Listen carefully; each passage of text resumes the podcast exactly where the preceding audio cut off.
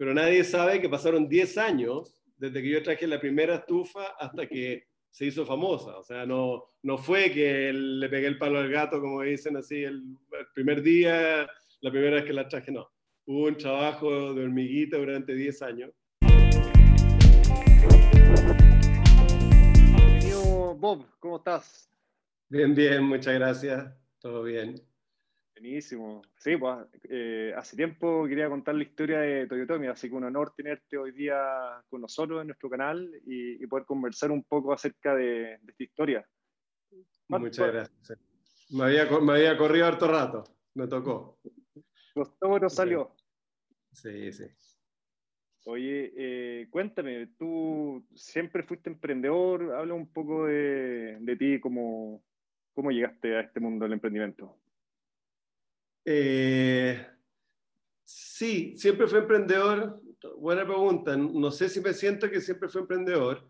Si es que trato de hacer memoria, yo siempre fui agrandado. Entonces, si me preguntáis, porque, no sé, mi primer emprendimiento, que todavía lo tengo, una tienda de deporte que se llama Windsurfing Chile. Y, claro, no sé, tenía 20 años, que cuando la partí. Y yo me creía grande, viejo. Ahora veo mi, mi, hija, una hija mía tiene 19 y no la veo abriendo una tienda, me sentía igual que ahora, en el fondo. Entonces, quizás si me pregunto, capaz que sí era joven para, no sé, para, hacer lo que hice, para tener esta, esta, esta, tienda y empezar a hacer negocio. Y eso yo creo que fue un poco el punto de partida de, de todo, pero, pero siempre fue como eh, un poco paralelo a mi carrera de piloto comercial de toda la vida. siempre tuve además un, un objetivo súper claro y fijo en mi vida de, de siempre, desde que tengo uso de razón, quise ser piloto y hice una súper linda carrera. Hace un par de años dejé de volar, pero durante todo el tiempo que hice negocio y, y, creé empresas o lo que fuera, siempre estuve volando. O sea, fue, fue un tema paralelo, que por un lado es es también más fácil. A mí, cuando la gente me ha preguntado, les digo, sí, es, mucho más fácil tener una, una entrada fija, un, un, un, trabajo y poder ir incursionando en proyectos, en cosas que te gustan, que te llaman la atención y tratar de hacer de eso algo, algo lucrativo. Y yo viví en mi sueldo de piloto todo el tiempo, o sea, siempre fui capitalizando, capitalizando, capitalizando y hasta que dije, ya, bueno, pues, llegó un minuto que podía, entre comillas, jubilarme y, y poder seguir viviendo de los negocios. Y igual, para mí siempre ha habido dos tipos de pilotos, los que son de ocasión o los de, o los de pasión. Yo soy 100% pasión, eh, volaría gratis, feliz, y apenas cuando, siempre que puedo estoy arriba de un avión. Así que, pero por ahí va un poco el tema. Buenísimo. Así que partiste con esta tienda de windsurfing y esa tienda todavía está vigente, todavía existe. ¿Todavía está? Sí, sí, sí, ahí en Las Condes. Nos hemos cambiado un par de veces, pero antes estaba en Las Tranqueras, ahora está en Las Condes, un poquito más arriba de Las Tranqueras. Y, sí, vendemos mucho, mucho producto: windsurf, kitesurf, stand-up paddle, esquí, snowboard. Y sí, lleva todos estos años.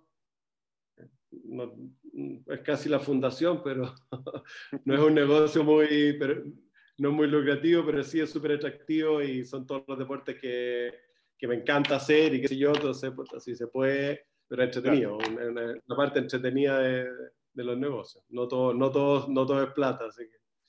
Totalmente. ¿Y, y, y cómo llega esta historia de Toyotomi? ¿Cómo, ¿Cómo partiste con eso? Partió cuando cuando empecé a volar, yo partí con la tienda de windsurf antes de, partir de empezar a volar comercial. Eh, y yo partí volando en una línea aérea que se llamaba eh, Alta. Era una línea aérea como commuter, que las que existen en Estados Unidos, típicas commuter, que, con aviones chicos, que lamentablemente el proyecto fracasó a los, a los a varios años, pero era un proyecto bien entretenido eh, para 19 pasajeros y que la idea era hacer una línea aérea mucho más eh, más simple, que no tenía que estar dos horas chequeando, de nada, era como llegar, subirte a un avión, ir por el día a Talca, y agarrar de, repente destinos que no, que, no, que no agarraban las grandes y poder eh, viajar con, con esta línea aérea. Cuando empecé a volar, que fue al principio, antes de que tuvieran los aviones y todo, yo me fui eh, a buscar los aviones a Estados Unidos. Y la persona que hacía los roles de los, de los pilotos, la que organizaba todos los, todos los itinerarios, los horarios, don Adolfo Leffen, eh, él me hablaba y me hablaba y me hablaba de estas estufas maravillosas y que aquí, que ella me hizo, me las metió en la cabeza hasta que no pudo más.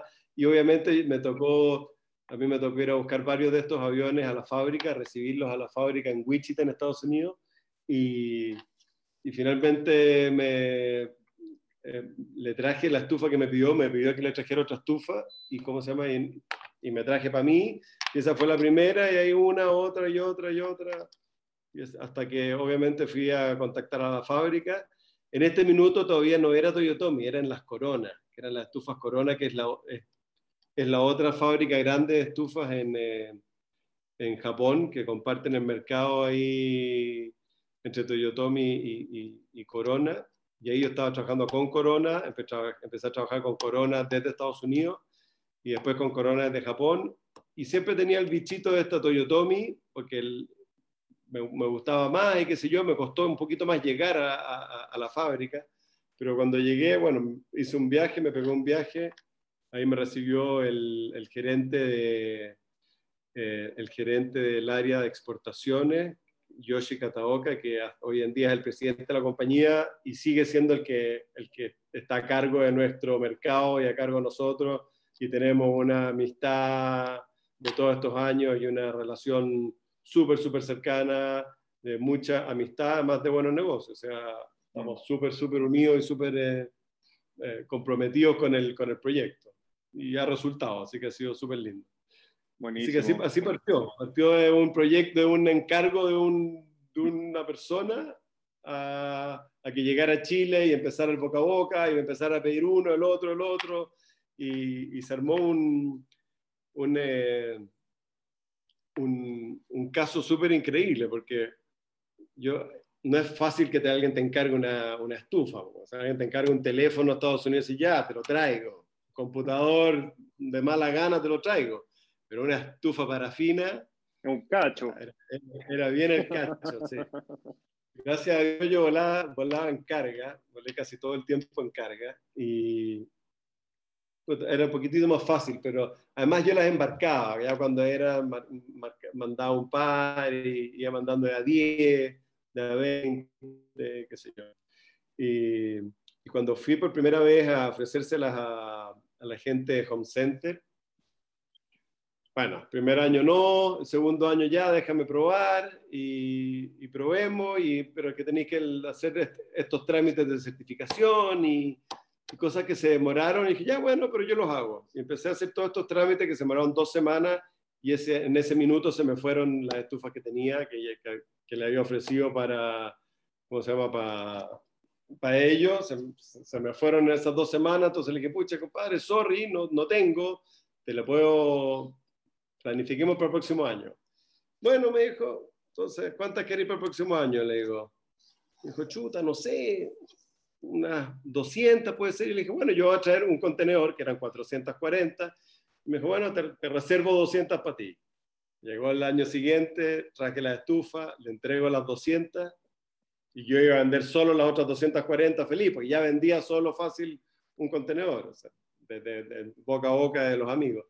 Y las entregué y duraron un día. Y ahí me empiezan a llamar. Y ahí, se, ahí nos dimos cuenta que el boca a boca era más grande de lo que, o sea, porque las habíamos puesto en lugares muy eh, visibles y conocidos. Entonces había, había como una, una suerte de hambre por estas estufas en el mercado que hasta ese minuto nadie se había dado cuenta. Yo, pero era cuando llegaban por los amigos, pero no todo el mundo tenía el dato del compadre que traía la estufa, ¿no? que entonces era, era, más difícil llegar. Obviamente si esa gente que las había escuchado, las había visto, las había visto, las ve puestas en el home center, se las llevaron al tiro. Entonces las 200 duraron ese fin de semana y ahí empiezan las las órdenes de reposición automática y todo. Yo llamo al comprador, le digo, compadre, yo feliz que me compré más, pero se te acabaron las del año, o sea, lo calculamos mal. Bueno, obviamente le, vendí las otras 240 que, que tenía para, que, obviamente, para hacerlo, para ayudarlos ahí y no quedar tan mal que les durara una semana el negocio. Y ahí me conseguí con Grecia traer otro contenedor y que llegó bastante más tarde. fue un año que fue un desastre, o sea, fue una, como un, eh, un, buen aviso.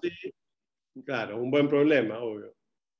Pero así nos pasó varios años. Empezamos, nunca le chuntamos el número, nunca le chuntamos el número hasta que sí, pues, creció, creció, creció y hubo una, una, una baja, una depresión, porque Estados Unidos, no, sé si te interesa mucho el tema, pero este, este, este fenómeno que, que, que de suerte me pasó a mí, eh, había pasado con un piloto, en, la historia en Estados Unidos, de yo tomé exactamente la misma que en Chile.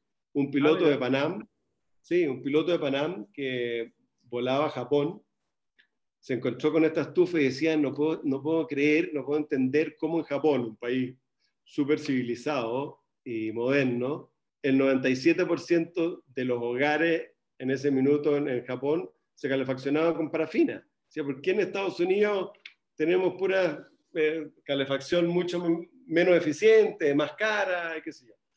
Y hizo lo mismo que yo, fue a hablar en la fábrica, eh, agarró la representación bueno, y fue lo mismo, o sea, la misma curva, las mismas cosas, obviamente multiplicado por 100, pero muy parecido, muy parecido todo el proceso y todo, todo el crecimiento.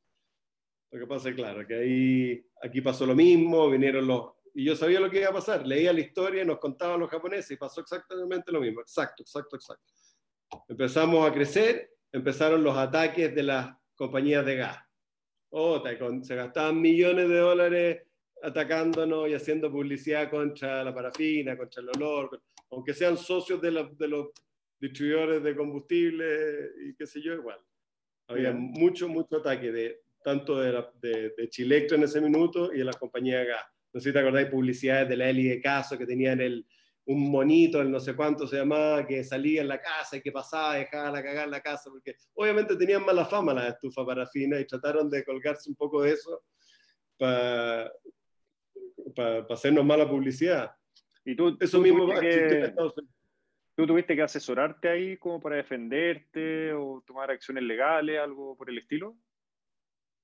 Acciones legales no, pero sí, sí nos defendimos, sí, estuvimos asesorados con, eh, con alguna empresa de comunicaciones que nos guiaban en el fondo qué hacer y qué no hacer, un poco qué decir qué tanto involucrarnos y salir a defendernos. O sea, eh, habían cosas más, más legales que había que obviamente defender, pero todas estas cosas sirvieron un poco para también el gobierno darse cuenta y la parafina fue, junto con todos los combustibles en Chile, fue mejorando muchísimo y nosotros hicimos, yo creo que bastante trabajo en conjunto con las entidades de gobierno para ir copiando un poco las normas y los estándares japoneses. Y esos son los que, o sea, se mejoró toda la industria al final y fue, fue beneficioso para todos, porque fuimos, fuimos copiando las normas japonesas y se fueron aplicando en Chile y cada vez era más estricto y nosotros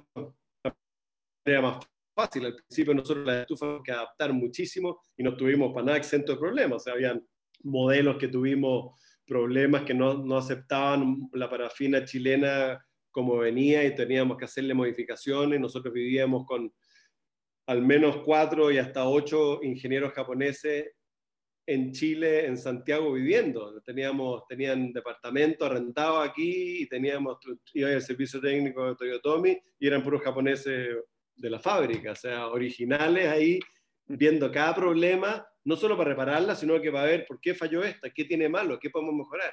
O sea, la fábrica, un, soporte de la fábrica y una ayuda que, que, sí o sí, te diría que es la, la clave, una de las claves del éxito fue el, el, apoyo que nos dio la fábrica todo el tiempo, hasta el día de hoy. O sea, son, son muy, muy, muy jugados y una, una tremenda fábrica.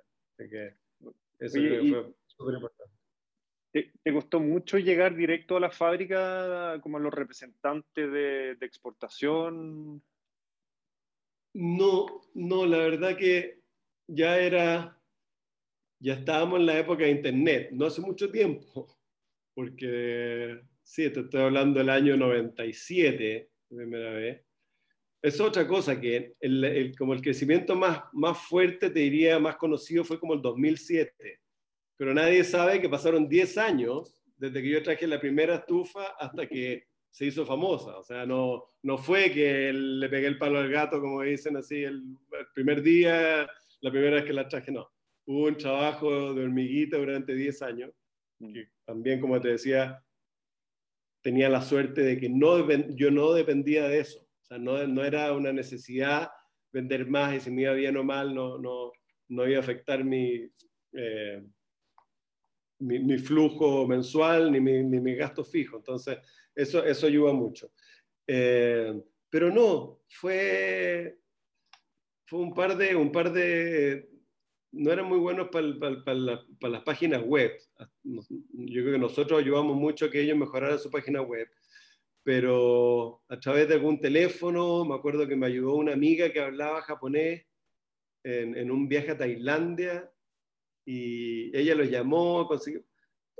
Fue un, no me acuerdo bien en este minuto, pero, pero no fue tan difícil y me, me, me recibieron con las puertas súper abiertas y hubo una una suerte de química súper importante con, con, ellos desde el, desde el, primer minuto. O sea, porque yo llegué a pedirle, a comprarle 30 estufas, no 30 mil ni 30 millones. O sea, 30 estufas y, y, así, así partió.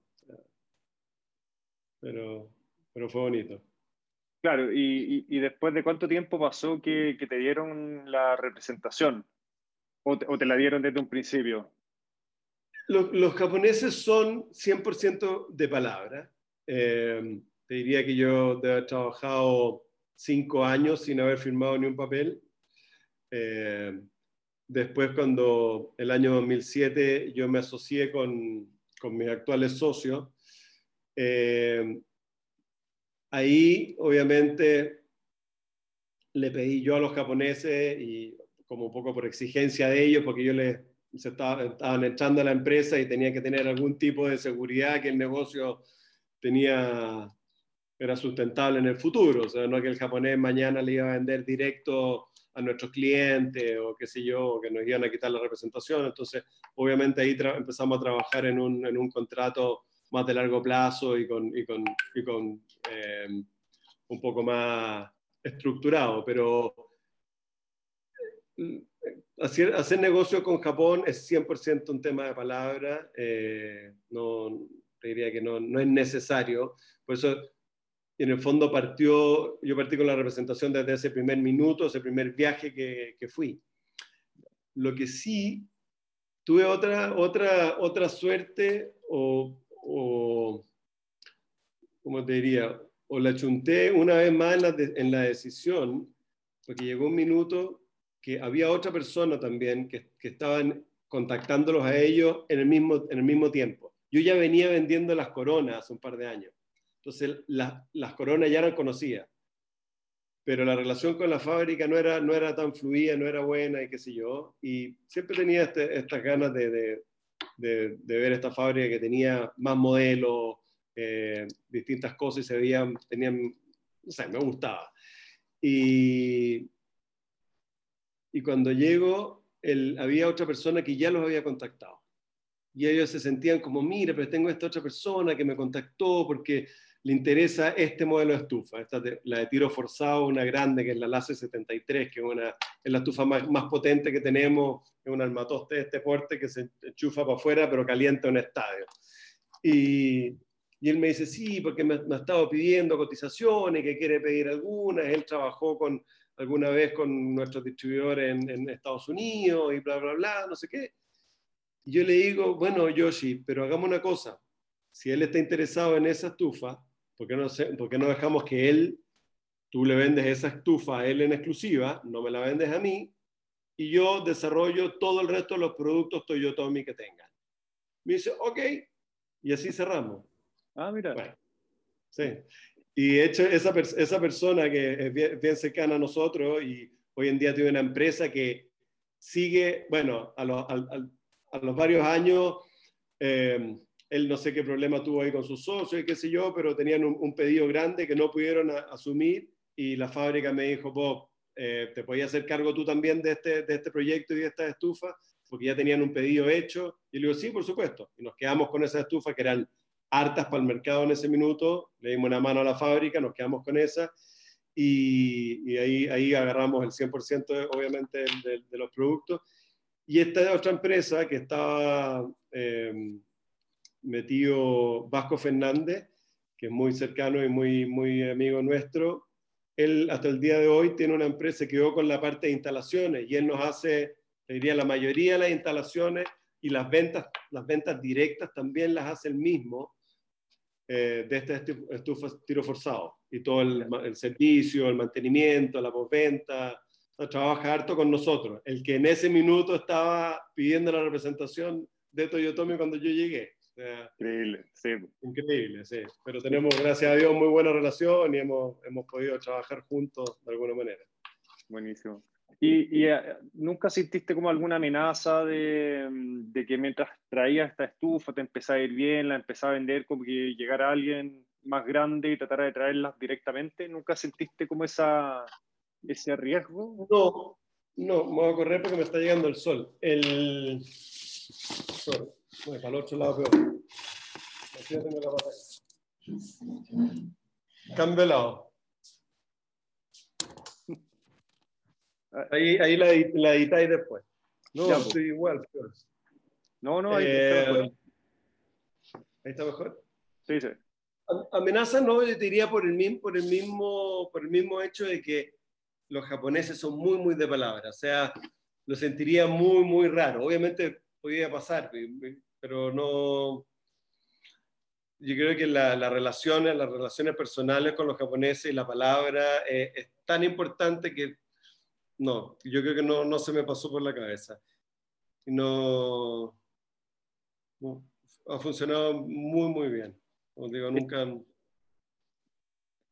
¿Qué, año, fue entonces que trajiste el primer, el primer pedido de Toyotomi? El primer pedido de Toyotomi ya oficial como eh, em, fue el 2005. Yo desde el 97 hasta el 2000, bueno, seguí trayendo Corona, después eh, nos decidimos, nosotros nos quedamos con, Toyotomi y vendimos la parte Corona, pero el 2097 hasta el 2003 diría que fue exclusivamente Corona, y el 2003 empecé, yo he ido a Japón la primera vez como el 2000, a, la fábrica como el 2002, por decir. 2003 traje la primera, 2004 y el 2005 trajimos este cuento que te dije que, que, le empezamos a vender ahí ya eh, a, a, Home Center y a Falabella. Em, y el 2007, el 2007 me asocié porque ahí ya fue el crecimiento más grande que necesitaba capital, necesitaba estructura, necesitaba un montón de cosas que yo no, no podía, no me, la, no me la podía solo y ahí fue cuando vendí una parte de la, de la empresa y, y esos fueron los años que ahí despegó 2008, 2009, 2010, fueron los años más potentes de crecimiento así, gigante. El 2010 de los años más importantes, me acuerdo para el, para el Mundial, hacíamos, hacíamos publicidad en la tele, salían en los partidos un avioncito así, llegaron las Toyotomi, salía un dibujo, así unos barcos, containers, porque hubo mucha, mucha escasez sea, se nos acababan y era súper difícil. Trajimos, trajimos un, un cargamento gigante por, eh, por, avión. O sea, no había cómo suplir la demanda en ese minuto y, se hizo, conseguimos con la fábrica un par de modelos de estufa, así que ellos son, le pedís tres y hacen tres, no, no, hacen cuatro, entonces nunca tienen stock, o sea, son súper planificados y tienen, tú los métodos que tienen en Japón de, fabricación son ultra eficientes. Entonces fue difícil y nos robamos en el fondo unas estufas de la producción del, invierno de Europa y las trajimos por avión para lograr llegar con algo, pero hubieron años increíbles. Sí, súper entretenido. ¿Y después de cuánto tiempo eh, en, esta experiencia con las estufas te diste cuenta que esto iba para algo mucho más grande que lo que te había imaginado en un principio? o a menos que te lo hubieses imaginado así de grande desde un principio. Es que no, no, sé si... No, no, no, no, no, para nada, para nada, para nada, para nada. No, no, no. Nunca me lo imaginé y, y tampoco como que, quizás no me, tampoco me doy cuenta, como que de repente me doy cuenta cuando o la gente me pregunta o me dice, estás en reunión y te, te, te molestan o te dicen, oye, que, que te fue bien, o alguien como tú me pide, que sé, no sé qué, o en una revista, o salir en la, en la tapa de una revista, sí, sí, ¿por qué? Claro, como que no te, de repente no te das cuenta, porque van, van pasando las cosas y, y las vas haciendo con, con, tantas ganas y sin darte cuenta cómo, cómo crece. Ahora, ahora que es totalmente distinta la, empresa, es una empresa totalmente eh, estructurada y ultra profesional, con un equipo de gente eh, muy, muy bueno, eh, del cual yo soy, no soy parte del día a día, por, por, por definición mía, por poco por aprovechar mi tiempo todavía, pero el,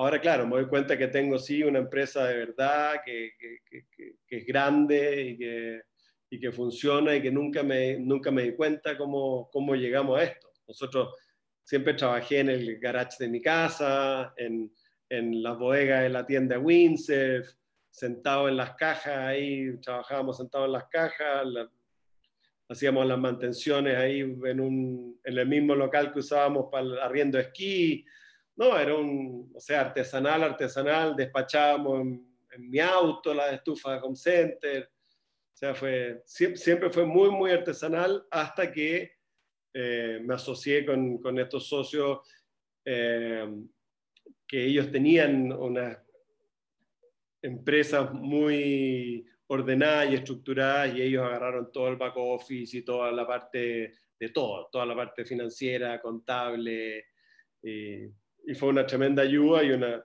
y, en el minuto exacto. O sea, yo un año más no, no podría haber hecho nada, me lo, me lo, hubiera ganado sí o sí, no, no, no hubiera sido capaz de, de, de, llevar todo eso, menos volando, imagínate, los pocos días libres que teníamos. Entonces yo creo que fue, se dio por algo y fue buenísimo, para todo. Y, y, ahora como mirando en retrospectiva, ¿hay algo que harías de diferente sabiendo que las cosas se dieron de esta manera? ¿Habrías acelerado algún proceso? ¿Habrías contactado a tus, tus actuales socios antes? ¿O habrías, tenido una, habrías partido con una bodega desde un principio? ¿Habrías hecho algo diferente? Eh, lo que pasa es que uno, mi filosofía siempre fue, y, que lo, te lo he tratado de, decir un, poco, es esta de, de probar sin invertir mucho. ¿cachai? Por eso mismo que yo no sacrificaba mi, o sea, no invertía ni mi sueldo, ni, ni tampoco me vivía de esto. Entonces, el tratar de, de, hacer las cosas un poco, ponerle más empeño, más, más fuerza y más, más trabajo que inversión, eh, creo que, que, fue bueno. Obviamente yo podría haber dicho, no sé, haber pedido un crédito, haber traído algo y haberlo hecho como más, em, más empresa desde el principio. Pero, pero eso tenía el problema que si es que bajan las ventas, si te va mal, si un año hace calor, no sé qué, es, difícil sostenerlo. No, yo creo que fue un crecimiento lento, en un principio lento, pero súper, eh, fue súper bueno. Yo creo que hubo harto, harto aprendizaje. obviamente me traté de asociar con un par de gente antes, eh, con un par de amigos, que seguramente hoy día se, se arrepienten de no haberse asociado, porque o sea, nunca le quise sacar plata a la empresa y nunca le saqué. O sea, no, no, nunca la vendí por hacer un cash out, ni mucho menos. Lo que yo necesitaba era capital y, trabajo. Necesitaba gente capaz y gente que me ayudara y, poder crear lo que es hoy en día. Entonces, la verdad que no me arrepiento de nada, nada, nada. Yo creo que fue, tuve la suerte de que las cosas se dieron en los timings perfectos. Em, yo hice toda la pega en un principio y hoy en día, cuando, cuando partí con mis socios, me llegó una tremenda ayuda, tremenda, tremenda ayuda y que, que te da la tranquilidad para poder seguir creando, porque el día a día te consume y como que ya no, no te atrevías a hacer nada más, o sea, ya no, no te deja tiempo para inventar otras cosas o para crear otra, otros productos o, o, traer otra marca o no sé, hacer otras cosas. Entonces, creo que fue, fue justo el timing. Fue el año perfecto. Y para ellos también, pues entrar a una empresa que vendía 10 y al año siguiente vendía 10 mil, por decirte, también es maravilloso. Compraste algo que era real, en el fondo, que, y que creció es el mismo año que entraron. Entonces, fue bueno, fue un, buen match se me ocurrió una, una, buena pregunta respecto a lo que estamos eh, conversando, porque imagino que le pasa a muchos emprendedores, muchos emprendedores que, que están en una situación como la tuya, que está yendo bien, pero como que la hace toda, como que necesita ayuda. ¿Cómo buscáis un socio? ¿Cómo elegí un buen socio? ¿Cómo lo hiciste tú? Bueno, a mí me cayó el cielo, literal, o sea, porque así... Eh, eh, voy a tratar de hacer la corta el cuento, pero eh, yo después de mis fracasos de, tratar de asociarme con amigos y con gente como más cercana, eh, un día llegando a, la, llegando a un vuelo, un día 23 de diciembre, el día ante Pascua, eh, a la una de la mañana, o sea, el 24 a la una de la mañana,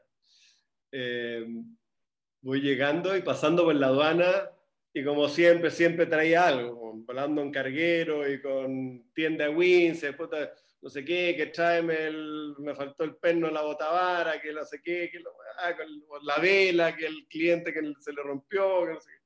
Bueno, pasando mil cosas y de repente voy pasando por la aduana y, me, y escucho un grito que me dice, buena Matute. Me doy vuelta y era un primo mío, primo, primo hermano de primos hermanos míos, pero muy cercano a mí de cuando chico, que no lo veía hace un tiempo. Y me encuentro con él y él venía de Buenos Aires, que estaba haciendo unos, haciendo unos negocios con, con tema de aviones, no sé qué. Y él pasa, dijo, oye, te, me dice, te espera, oye, hablemos, no sé qué, ya hablamos, hablamos. Pum, él pasa y yo me demoré una hora haciendo todas las declaraciones de aduana, que la, que la factura, que no sé qué, que pagar los derechos. Me tuvieron una hora y media ahí en la aduana un 24 de diciembre a la una de la mañana. Salgo y me estaba esperando mi primo, y le digo, pero Jorge, ¿qué hacía acá? Jorge Machicao, que muchas veces lo han entrevistado, y qué sé yo. Eh, y me dice, te estaba esperando. Y ahí me empezó a contar su historia, y él lo habían echado de la, de la empresa de mis primos hermanos, que él fue gerente general durante 15 años, y se había asociado con, uno, con, este, con este grupo de socios actuales, con un tema de una venta de unos aviones, que tenía muy poco trabajo que hacer, le podía ir súper bien si que vendía, pero era, era súper un tema de vender aviones. Eh, aquí aviones caros, o sea, voy a vender uno cada dos años, que si no hay mucho, no hay mucho trabajo. Entonces me dijo, lo asocié con ellos y la idea es desarrollar otros negocios y hacer otras cosas, qué sé yo. Y a mí el día anterior del banco me habían avisado la ejecutiva que según ella, el, no, la agente del banco, del Banco de Chile, me dice, oye, es que el comité de riesgo no te va a abrir la carta de crédito. Yo tenía las órdenes de compra de, de Soymac y Falabella y tenía las órdenes para pedir a Japón. Estaba todo calzado, todo perfecto, buenos márgenes, bueno todo. Y me dicen, no, porque no les gusta el comité de riesgo. Y dijeron que tú, ¿qué tenés que ver con estufa, tú eres piloto? Eh, ¿Cómo voy a poder, no sé, hacer un negocio de estufa? O sea, como que los pilotos no tuviéramos nada más que no supiéramos solo volar. Y tal cual, me dijeron, y no, y no me prestaron el crédito. Y, y ahí estaba como desesperado y le digo, Jorge, estoy en esta. ¿Y era mucha plata la, que no, no, no, no, no. era tanta plata, o sea, para mí sí, pero, pero no sé, la carta de crédito haber sido, no sé, por decirte 200 mil dólares. Pero claramente no tenía 200 mil dólares en la cuenta, ni la tarjeta de crédito tampoco, ni qué sé yo, entonces tenía que entrar a, pedirle a alguien conocido y de un día para otro pedir 200 mil dólares, tampoco, no, creo que haber sido algo por ahí, no, era, no, era tanta plata, pero estaba todo súper asegurado. Bueno, y le cuento esto, le dije, ¿sabes? No sé qué hacer, me acaba de pasar esto, me acaban de avisar del banco, me llegó un mail ayer y, y, no, y tengo que mandar la plata, tengo que comprar la estufa para venderla, está todo listo. Me dijo, ¿sabéis qué? Juntémonos mañana, yo me voy a juntar con mis socios, creo que podemos hacer un tremendo eh, equipo acá, creo que están, o sea que fue no fue coincidencia esto, y así fue.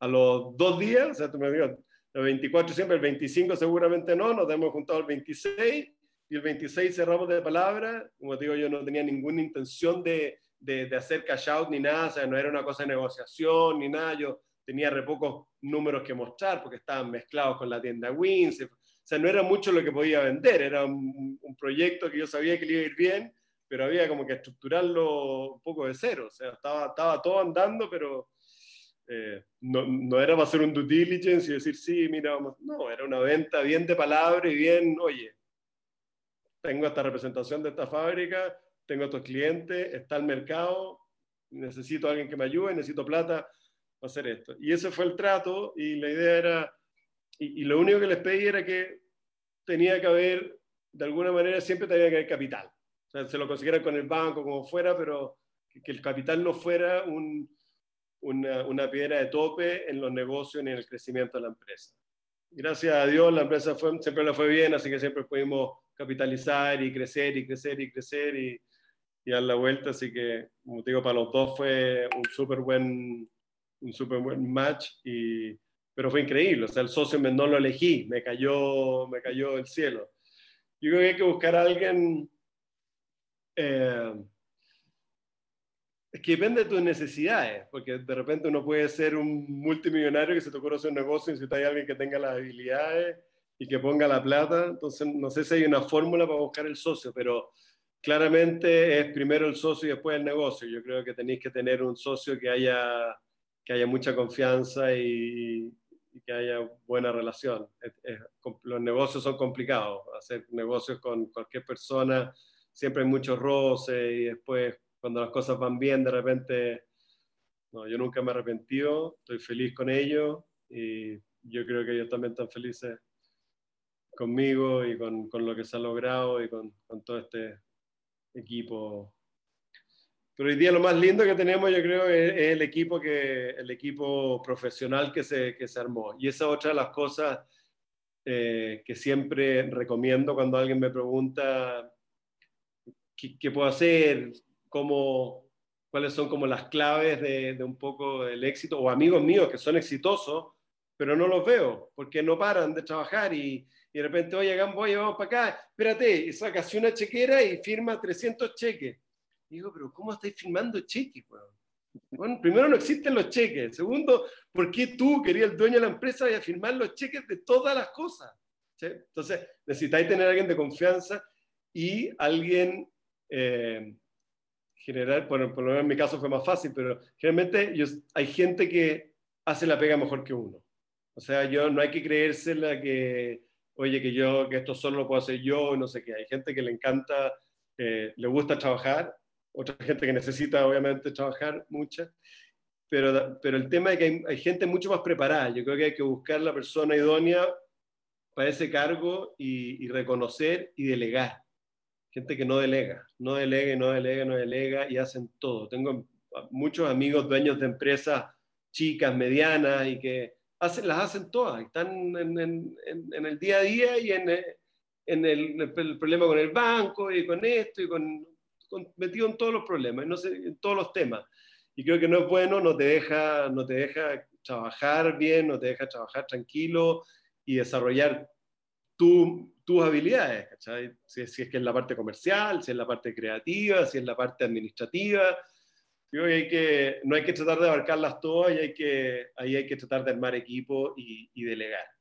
Yo tengo a, el mejor gerente general del mundo, que no, ojalá que nadie lo escuche porque no me lo traten de levantar, pero creo que es fiel a nosotros y espero que esté feliz trabajando, pero, pero es, para mí es la clave de mi tranquilidad, la clave del éxito, la clave de hoy en día, contar con un equipo multidisciplinario y súper eh, profesional y comprometido, porque también me han dado la, la, la, oportunidad de ahora inventar otras cosas, crear otras cosas y hoy en día con, con un equipo y con capital, puedes decir, ¿sabes qué? Es más fácil, claro. O sea, cuando hace 20 o 25 años atrás era toda una apuesta, ahora podéis tener todas las herramientas para hacerlo, entonces es totalmente distinto. Hoy en día eh, es otra cosa, por eso al final me he ido a mis raíces hacer emprendimiento de, de cero y no me meto mucho con el, con el día a día de,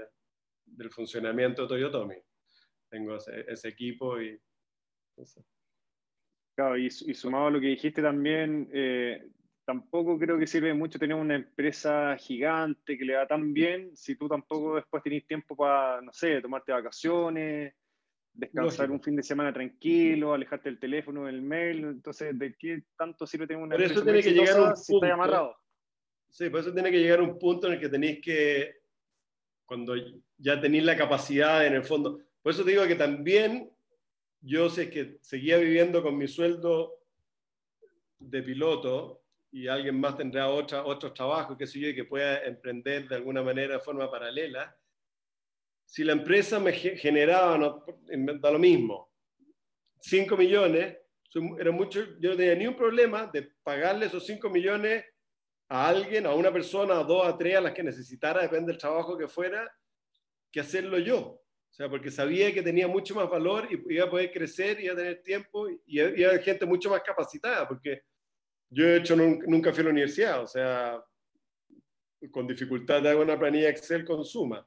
Entonces, ¿cacháis? Hay gente que está mucho más preparada, obviamente hay que delegarlo y hay que... Lo que pasa es que no es fácil, sé que no es fácil conseguir un buen, un buen gerente y que ese gerente logre hacer un buen equipo que sea de su confianza también. Cuando yo, yo he depositado mi confianza en este gerente general y a su vez él ha respondido y ha, y ha, creado su propio equipo de su confianza y de su cercanía y, y la, la, fórmula ha funcionado perfecto. Mm. Entonces, cuando te juntaste con estos socios, ahí recién eh, armar un equipo, eh, no sé, eh, arrendar una bodega donde pusieron los productos, recién ahí como que se, se, estructuró más la empresa. Absolutamente, absolutamente. Antes no teníamos nada, nada, nada. O sea, lo primero que hicieron fue buscar una bodega. No, no, no. No, yo tenía este, el, el local ahí al lado, un, un, localcito que tenía al lado de, la, de, una tienda de arriendo esquí que tenía arriba en Las Condes, que hasta el día de hoy es servicio técnico Toyotomi. Ahí teníamos el servicio técnico y la, y, y la parte un poco como logística, así como que de ahí despachábamos y qué sé yo. Y arrendamos, no, arrendamos una oficina chiquitita, partimos igual muy chiquitito, una oficina para mí, para mi socio nomás, para poder tener. Nunca, nunca tuvimos y nunca he tenido secretaria, nunca. Eh, ningún tipo de asistente ni nada. Estábamos los dos en la oficina ahí. Y después de unos años contratamos a un gerente comercial, te diría.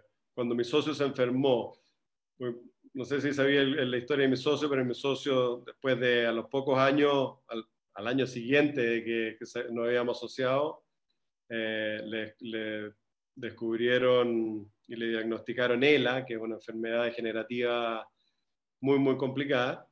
Y bueno, y que Jorge está hasta el día de hoy, gracias a Dios, sigue con nosotros, pero, pero la, la esperanza de vida en ese minuto eran entre uno y tres años. O sea, mm. vivir tres años con él es difícil, habían algunos que habían vivido cinco, o sea, como la máxima expectativa que tenía eran cinco años. Bueno, hoy en día lleva 13 años y, y es una parte súper importante hasta el día de hoy de la empresa. Se mete, lamentablemente con la pandemia, ha estado medio, ah, medio alejado y bien desesperado porque obviamente para él es más complicado y tiene que pero hasta antes de la pandemia iba todos los días a la oficina, eh, tiene una memoria y una cabeza gigante, de verdad, de, de, es muy, muy capaz, muy inteligente y, y, está muy encima de los negocios. Hasta el día de hoy él, está, él ve mucho más las cosas que, que yo. Diría que él está mucho más encima que yo. Yo soy el más relajado y, y con ganas de hacer otras cosas y de, de disfrutar más el tiempo soy cero ambicioso, cero, me da exactamente lo mismo y prefiero estar feliz, poder viajar y poder disfrutar con la familia y tener más tiempo con ellos que, estar creando más cosas y, no sé, haciendo, ganando más plata. No, no, no, no, tengo ninguna intención de, hacerlo. Oye, y volviendo un poco a, estos inicios que tú me, contabas que la primera vez, no sé, te trajiste dos estufas, una para, para esta persona que te había encargado y otra para ti porque te había parecido como interesante. Eh, háblame de nuevo un poco cómo fue esa, ese crecimiento del primer año. ¿Cómo, ¿Por qué hiciste traerte otra estufa en el siguiente vuelo, por ejemplo? Bueno, porque traje estas dos y yo me quedé con, me quedé con esta estufa y obviamente la usaba en mi casa y, o sea, no había nadie que fuera a la casa y no me dijera la cagó la estufa, no sé qué, no sé qué, no sé qué, todo increíble. Un paréntesis, un paréntesis, porque en esa época, ¿cuál era la alternativa a eso? Porque hoy día quizás es como natural como ir a un lugar y quizás tengan este tipo de estufas, pero en esa época, ¿qué, era la competencia? Eh, bueno, obviamente la calefacción central, pero de estufas así existían las típicas estufas a parafina chilenas hechas en Chile, que esas eran una copia de las estufas japonesas, pero de los años 50, 60, diría que hasta los 70 fabricaron ese tipo, esos modelos. Entonces, copiaron los modelos eh, acá la industria chilena y, lo, y, hacían esa. Lo que pasa es que en esa época valían, por decirte los, precios de esa época, 40 mil pesos y la mía valía 150 mil pesos, o sea, valía casi cuatro veces más. Por eso como que nunca creí mucho que iba a poder venderla en retail. Así, no sé si iba a ser muy masivo vender algo que era una estufa parafina al final. O sea, y, pero al final me di cuenta que toda la gente que llegaba, como te decía, increíble, oye, que tráeme una, que tráeme una, que tráeme una, era súper difícil traer. Entonces hice pequeños embarques, como yo igual traía cosas de Winsef y estábamos acostumbrados a traer contenedores y, y hacer importaciones desde, desde Asia, desde Estados Unidos, de todas partes, eh, fuimos trayendo de a 30, ponte tú. La primera vez que ha traído o sea, así que traje un, un, embarque, fueron 30 estufas, fueron 50, después 100, y, y después traía un container entero. ¿Ah? ¿Tú las, las, traías a pedido? O sea, esas 30 que no, no, no las traía a pedido, no, no las traía a pedido, las, traía, pero, pero fue, te digo, que cómo se, cómo se fue dando, porque te sabía que me habían pedido 5 personas, 10 personas, te digo, la, los primeros meses. Entonces, que ya voy a traer 30 el 30 obviamente se me acaba el tiro. El año no el año siguiente, sino que el mismo año después dije, ya, voy a traer 50 más. y así fui creciendo, pero hasta ese par de años, hasta, hasta que te conté el cuento este de que llegué a Home Center y se me habían acabado, pero en ese minuto cuando llegué a Home Center yo vendía el container. Me traía un container, financiaba un container, pagaba el container, en 440 estufas, y esas eran las que yo vendía a la gente conocida que me llamaban, o algunos, ponte tú, amigos, vendían, sé, yo le vendía 10 y iban, le hacían, no sé, un 20% de descuento, entonces ellos se quedaban, pagaban 8, paga 8 y lleva 10, ponte tú, no me acuerdo cómo era el trato que tenía con ellos, pero me compraban paquetes de a 10. Yo sí vendía la, el container completo, hasta que entramos en, en, Home Center y, y, obviamente ahí, ahí pasó lo que te conté la, de la historia. Pero, pero fue así, fuimos trayendo, me, me, colgué mucho de, de ayuda de la, de la, tienda, de la gente que trabajaba conmigo en la tienda Windsor, de las instalaciones que teníamos ahí, de la bodega que teníamos ahí. Obviamente ampliamos el giro y decía venta de artículos deportivos, hasta el día de hoy sale, y estufas. Cosa de hacerlo todo lo más, lo más barato posible, no invertir en nada, ¿para qué? no tenía para qué cambiar hicimos una ampliación de giro en el puesto interno y, chao. O sea, ocupábamos todo lo mismo. Y la plata salía del mismo bolsillo y, y, la absorbía las pérdidas de, seguramente las pérdidas de la tienda Windsor. pero bueno, por la, la fundación. Pero entonces fue, fue, principalmente el boca a boca con, con, los amigos, los familiares, que no sé, eh, tú cuando te trajiste esas 30 te llamabas y a tus amigos les decías, oye, me, me, traje una estufa que suena todo. Me llamaban, me llamaban todo el rato, me llamaban todo el rato. Eh, había, es que se fue ampliando, obviamente se fue ampliando esta red y cuando ya, no sé, lleváis 3, 4, 5 años trayendo 400 estufas, ya hay 2.000 estufas en el mercado de gente de, gente, entre comillas, de, una red bastante, bastante chica, pero, pero me pidieron, ponte tú, en, en, Alonso de Córdoba, habían en, la, en las mejores galerías de arte, en, eh, en los mejores restaurantes, ¿cachai? Eh, mm. estaba en los tipitap, por decirte, no sé, ¿cachai? Entonces, la gente las veía, estaban en lugares que, que la gente las veía, pero no había dónde comprarla. Entonces, claro, tú la podías ver y hay una galería o hay un restaurante por ahí y la, y la veía y decía, oye, qué rico, mira cómo calienta, mira cómo ilumina, qué rica esta estufa, qué sé yo, pero tampoco yo le ponía una nota con mi nombre y mi teléfono a la estufa, sino que era el que conocía y le preguntaba a alguien y llegaban a mí y la, la lograban comprar. El que no, no. Y entonces yo creo que eso fue, por eso hubo esto, estos años que a la larga fueron 10 años, pero, pero desde, desde, la, desde, la, primera estufa. Eh, pero cuando llegaron al, bueno, serán 7 años hasta que llegaron al retail, por ahí, había el boca a boca era bastante grande, o sea, ya había una masa crítica importante esperando comprar su estufa. Entonces, qué bueno. Pero yo creo que fue una súper buena herramienta de marketing, ¿eh? porque nunca hemos hecho publicidad, nosotros nunca.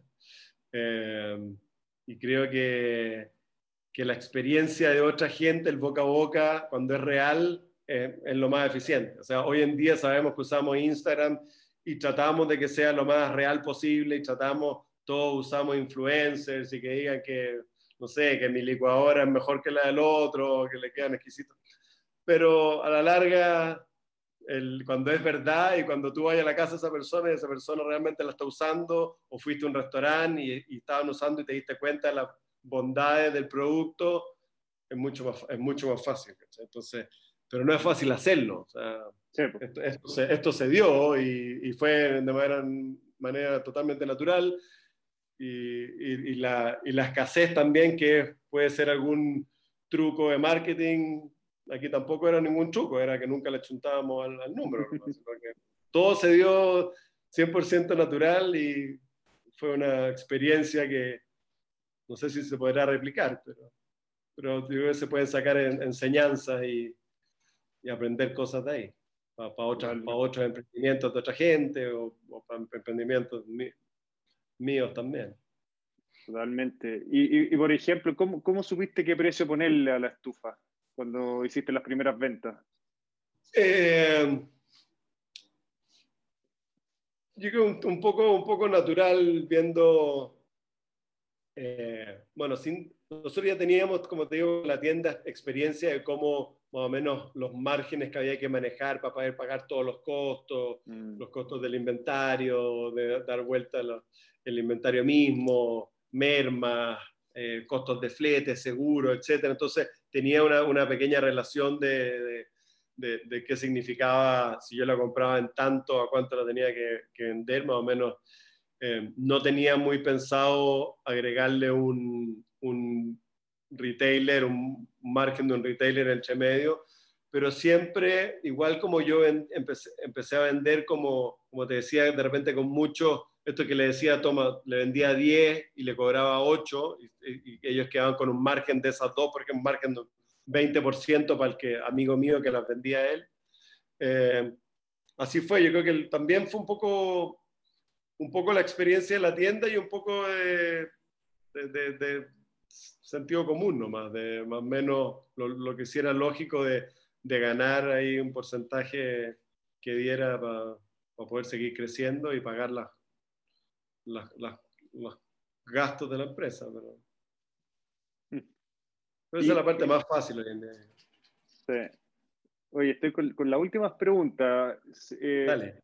En, algún minuto tuviste como la ayuda de alguien que te diera como un consejo que te haya marcado eh, con, respecto a, a, este emprendimiento?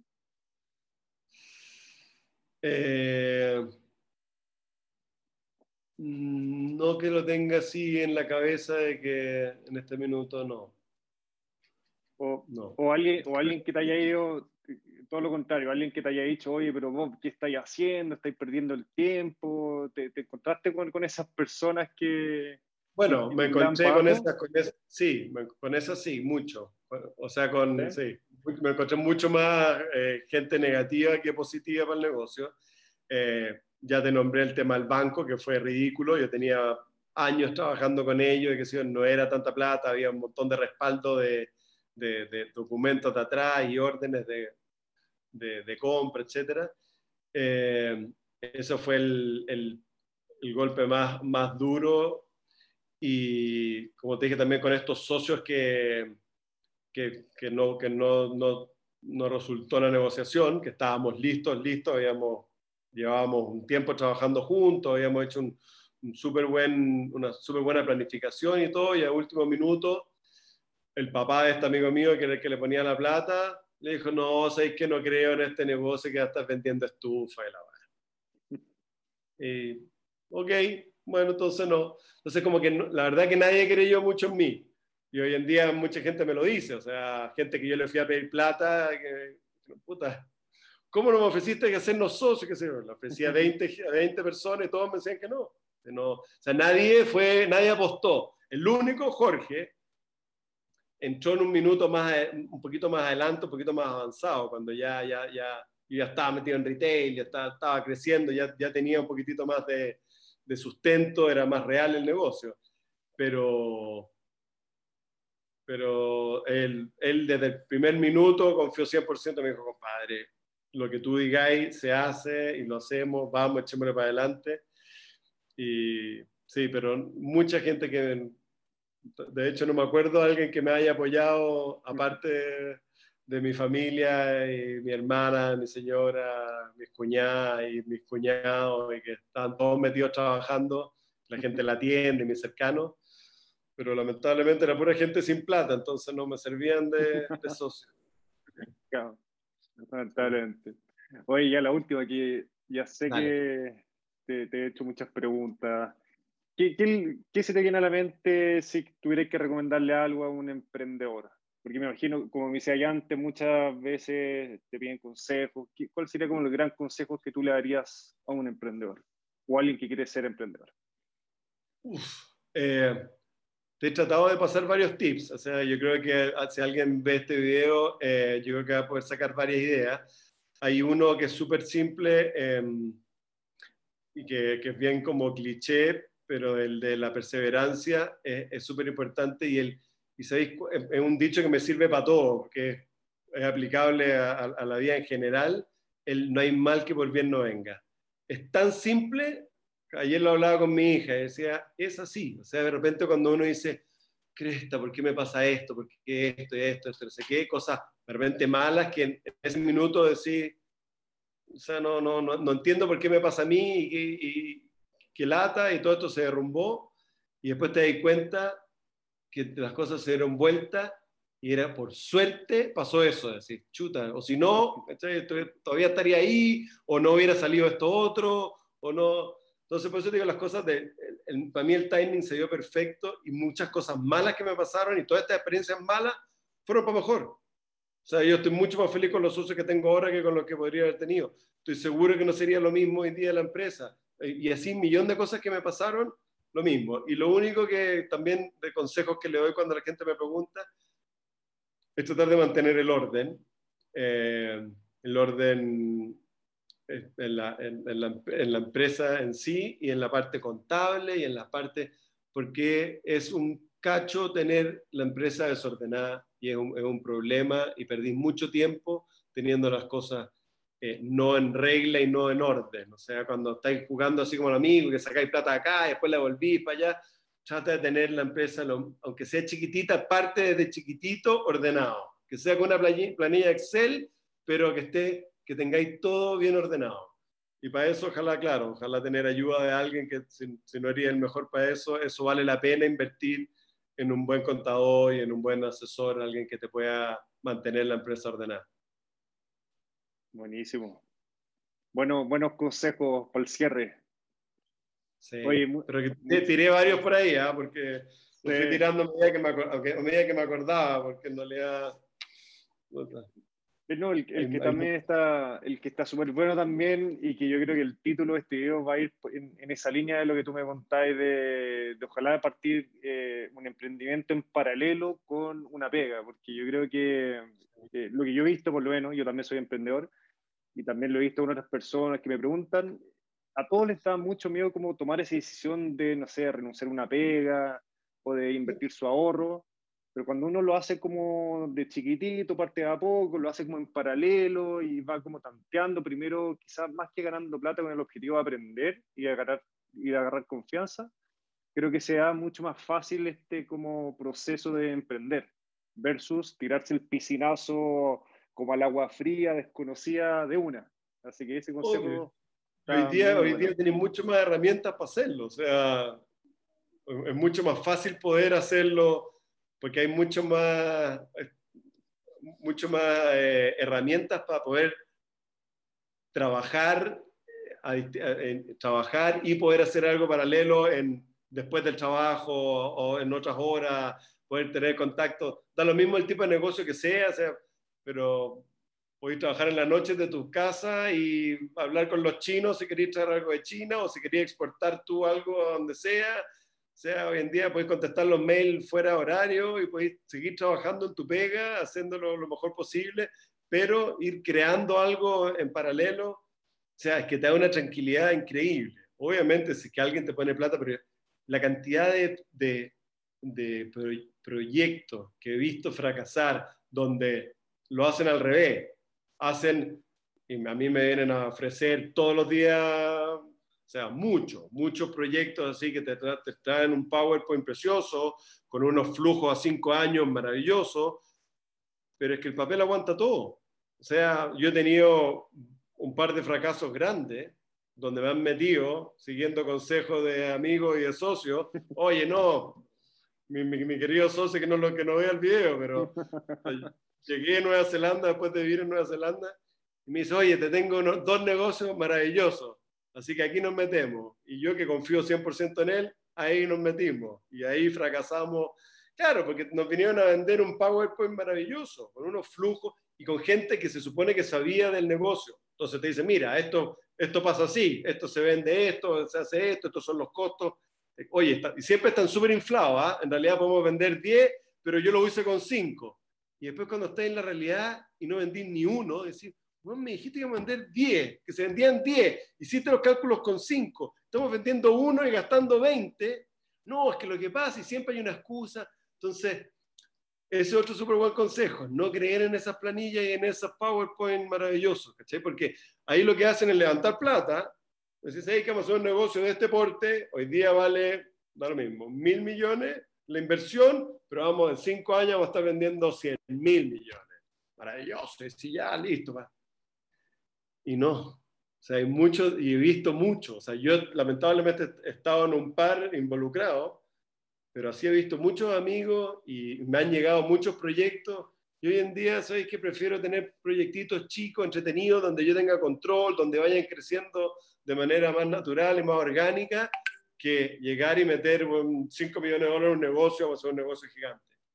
Puede ser, pero si uno es emprendedor, no es, eso no es emprender. ¿cachai? El ser emprendedor y levantar 10 millones de dólares para hacer una aplicación que la va a romper y que va a ser mejor que WhatsApp.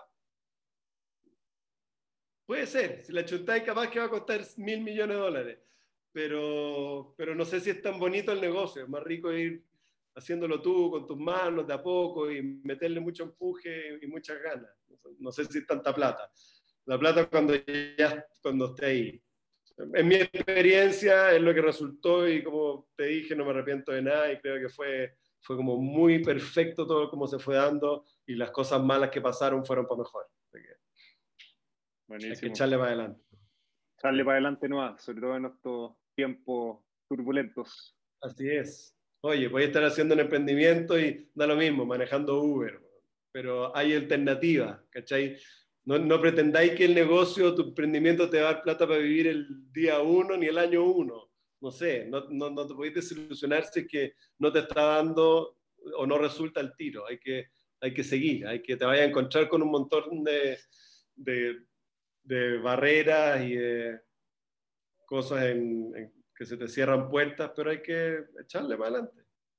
Eso es importante, porque así como tú me dijiste que Toyotomi fue exitoso después de 10 años, y, la, y, y, normalmente uno piensa, o, o, la gente, yo creo que muchas veces piensa que la cuestión es como que pasan en un par de semanas, en un par de meses como máximo, y claro, no es así, como que está demasiado eh, sobrevalorada como el, el, como el éxito, como que la, piensa, la gente piensa que llega mucho más rápido de lo que realmente es.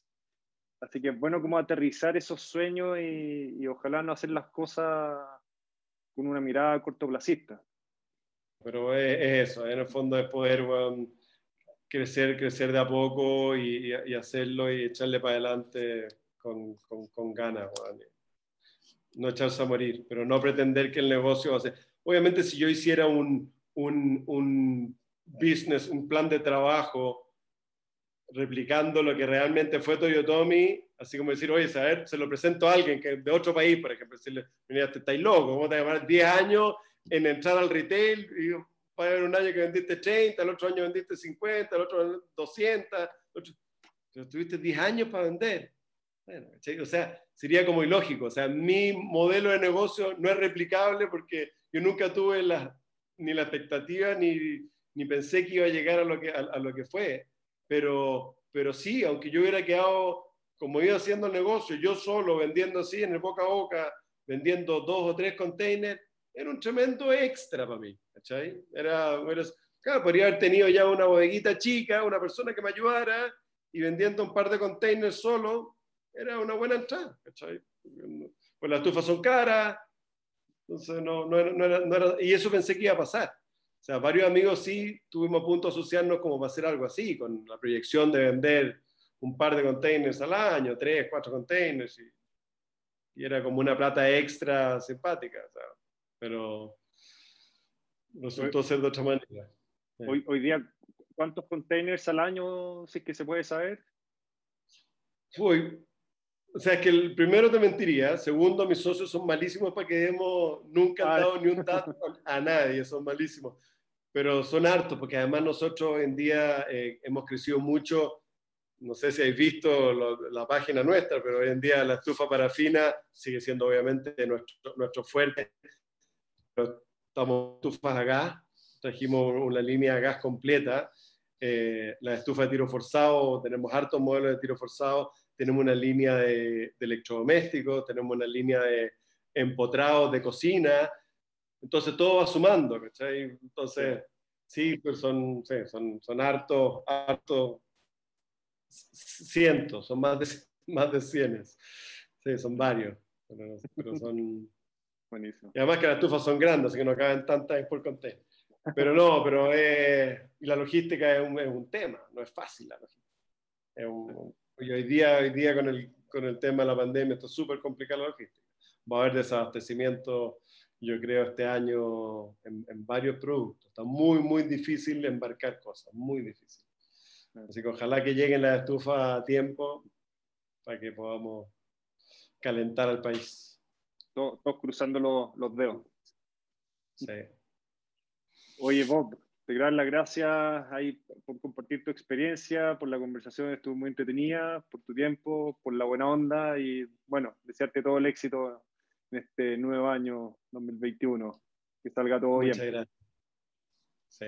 Ya, pues. Y ahí seguimos en contacto. Lo que necesitemos, ahí.